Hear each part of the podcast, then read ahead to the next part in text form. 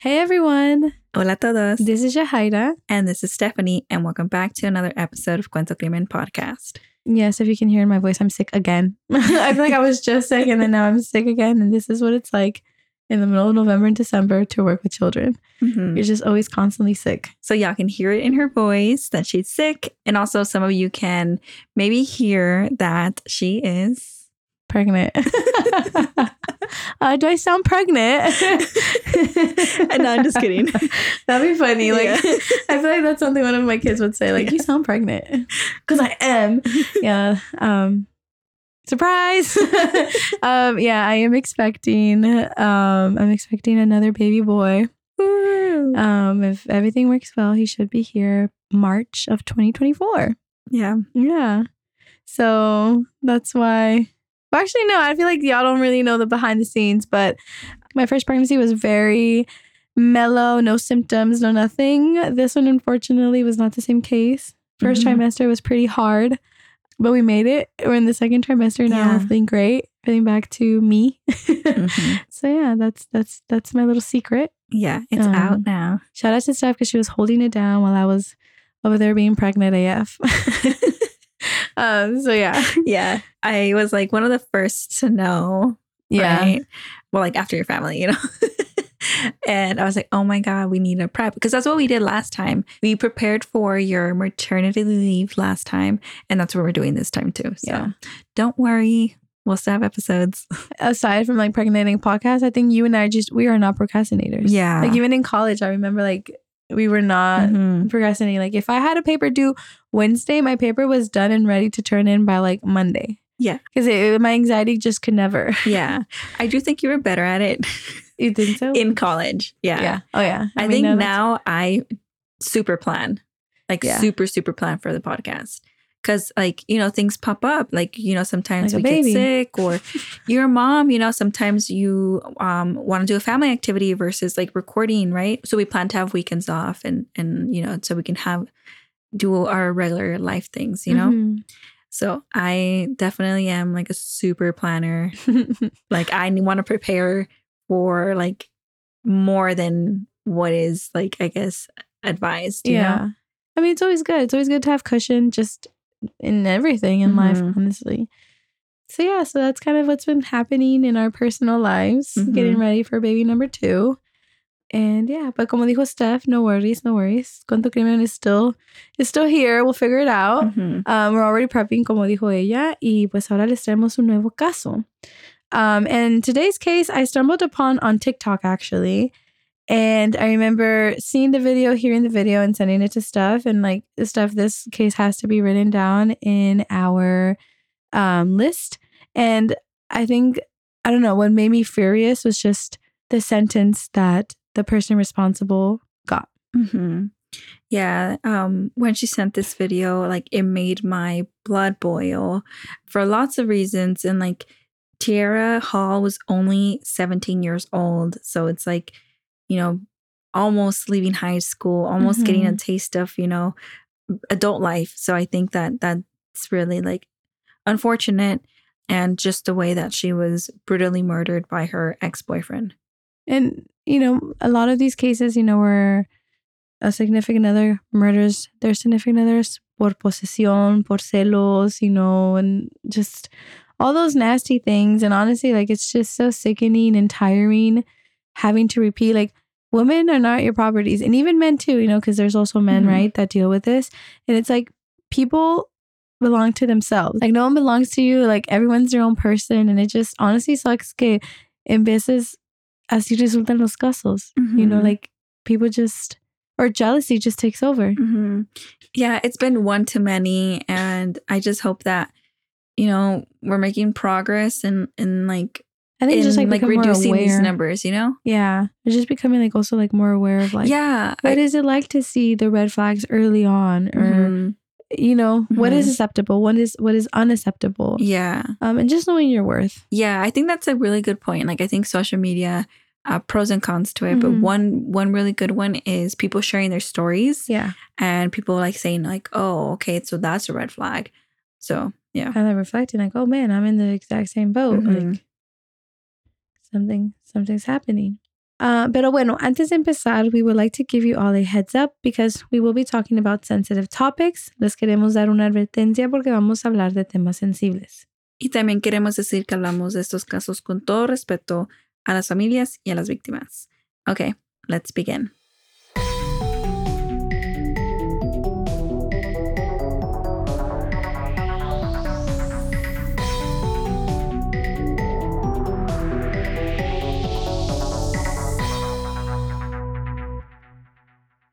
Tiara tenía 17 años y ella vivía con su mamá, Kotea, and I'm so sorry if I mispronounced that.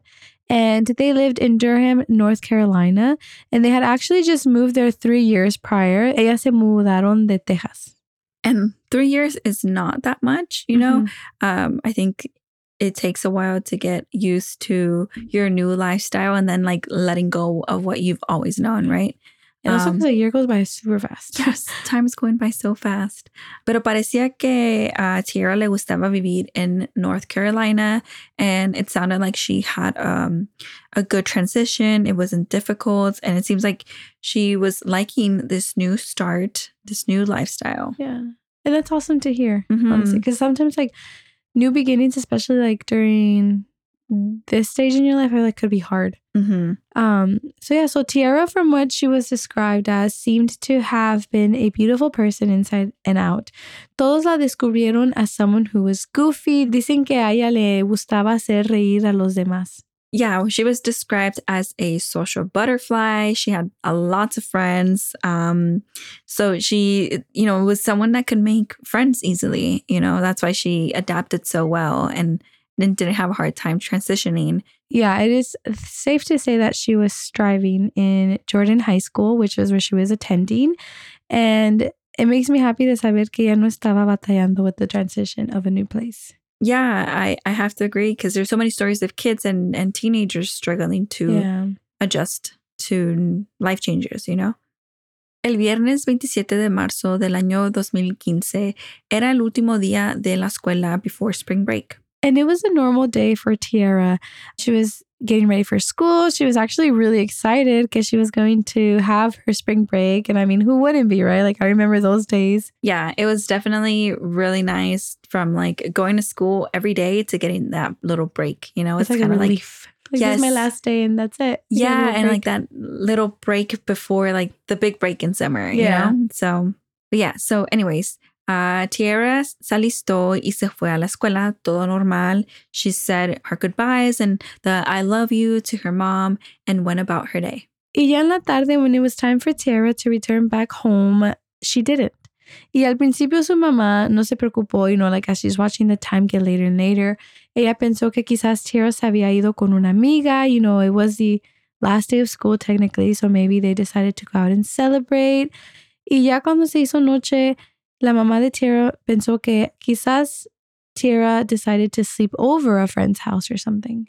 And let's remember she is a high schooler and I guess every family is different. So in this case, it seemed like Tiara had some um, freedom and trust with her mom. So Mhm. um, you know, maybe that's why she thought like, oh, maybe she is sleeping over. I mean, overall, like Tiara was a young teen.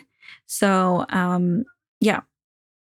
So things kind of happened quickly y desafortunadamente la mamá de Tiara no tuvo tiempo de preocuparse porque luego, luego al siguiente día el cuerpo de Tiara fue encontrado. El 28 de marzo, un hombre llamó al 911 diciendo que él y su pareja iban caminando cuando miraron a una muchacha durmiendo, or at least it seemed like she was asleep, en una casa abandonada por Trotter Ridge. Cuando la policía llegó a la casa, they knew right away that the girl was deceased.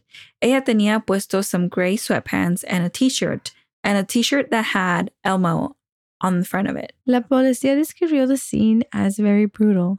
And when they started looking around right off the bat, they realized that the girl had been stabbed 14 times and part of the weapon was still stuck in her cheek. Police also saw the words, and I quote, Keen K, the Savage, end quote, written on the door. And it was clear that this was a homicide. It wasn't long after they were able to identify the body as Tierra Hall. Y la casa en donde fue encontrada estaba nomás a dos millas de Jordan High School, which was, you know, again, Tierra's high school. And so when, you know, police connect the dots like, oh, this is Tierra and she attended Jordan High School, they start immediately looking into the surveillance cameras. The story of what happened to Tiara quickly starts to unravel.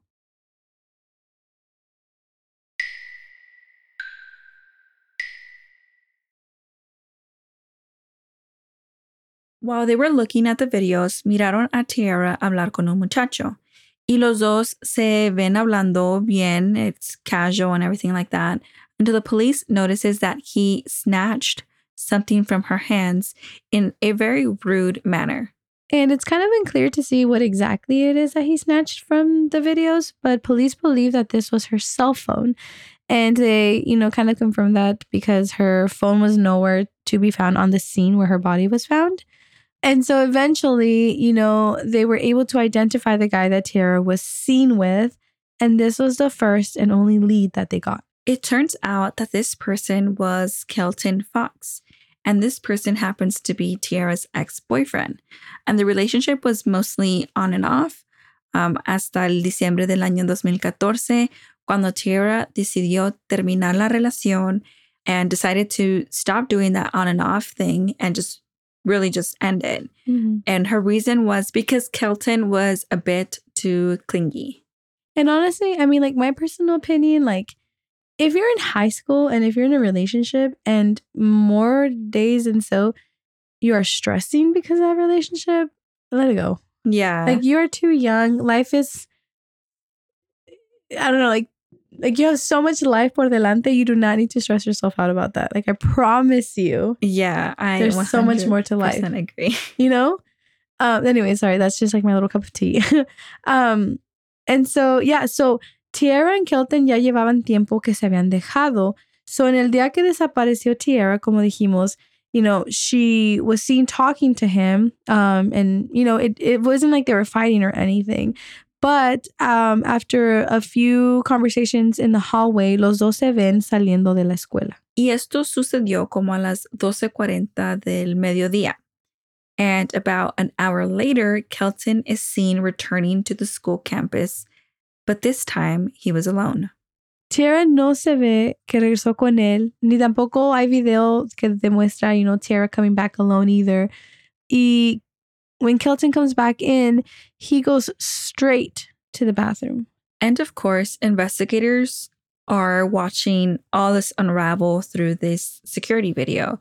And so when they start investigating, they go straight to the bathroom that Kelton went into and they want to know if he left anything in there, something that they can look at, something that can help them push the case forward.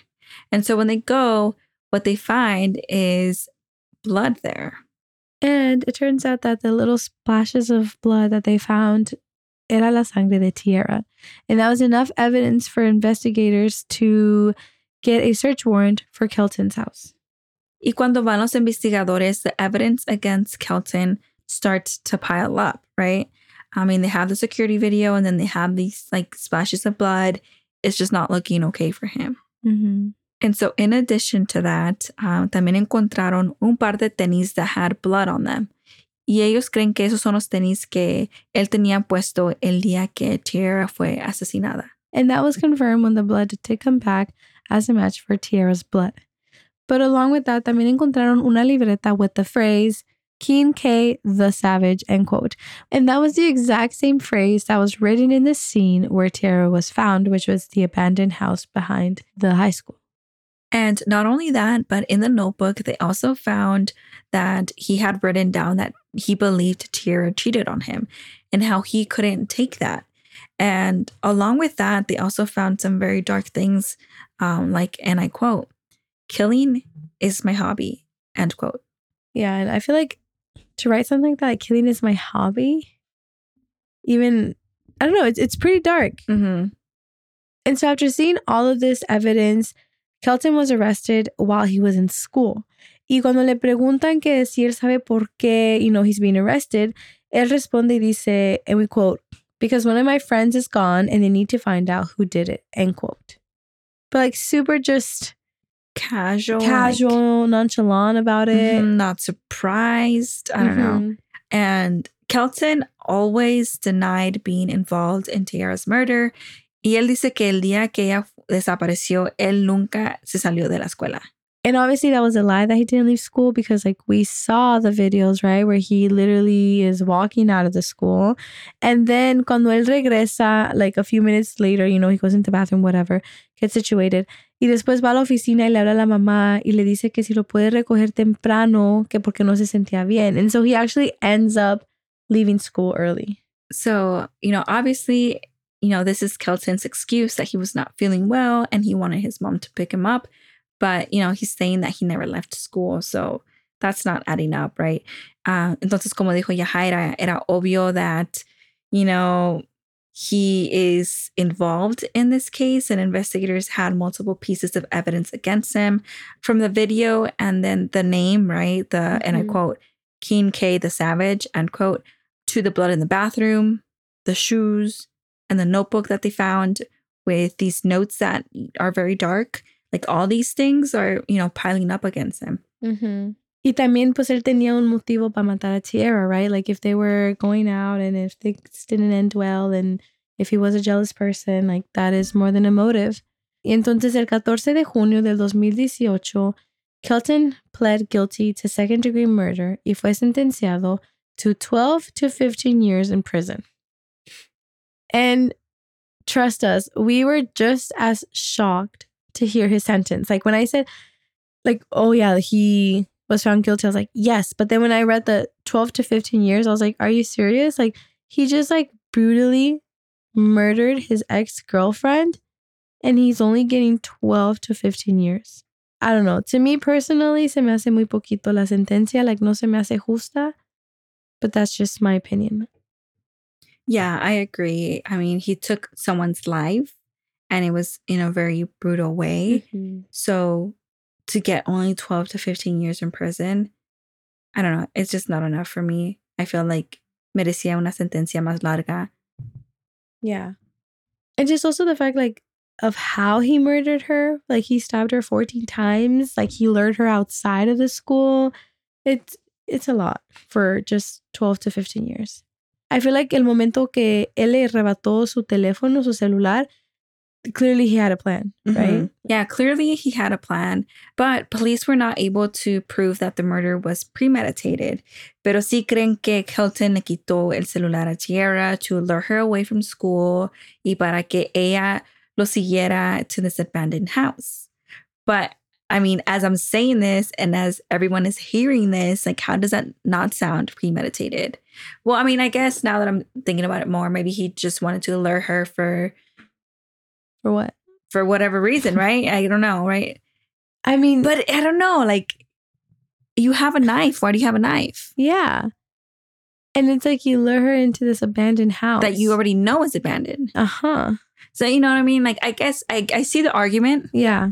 Because you can probably maybe quote unquote lure someone for what, you know, like mm-hmm. to scare them but you didn't intend for it to go that way. But still, you know what I mean? Like, I feel like it could be mm-hmm. argued both ways. Yeah.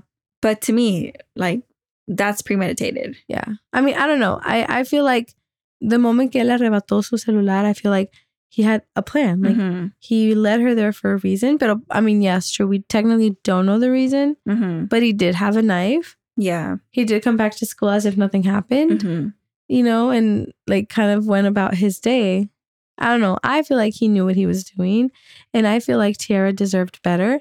And it is truly heartbreaking que ella era tan joven y ya perdió su vida. Like that, that was it, you know? Yeah, and I guess going back to what we were saying in the beginning of the episode, how she moved states, right? Mm-hmm. To um start over. I mean, we don't know the reasons, right? Why why her family chose to move states, but she used this to start over, to make new friends. Like she like she made it an easy transition.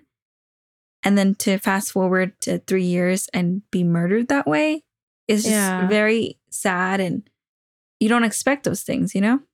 But yeah, that is what we have for this week's episode on Tierra Hall.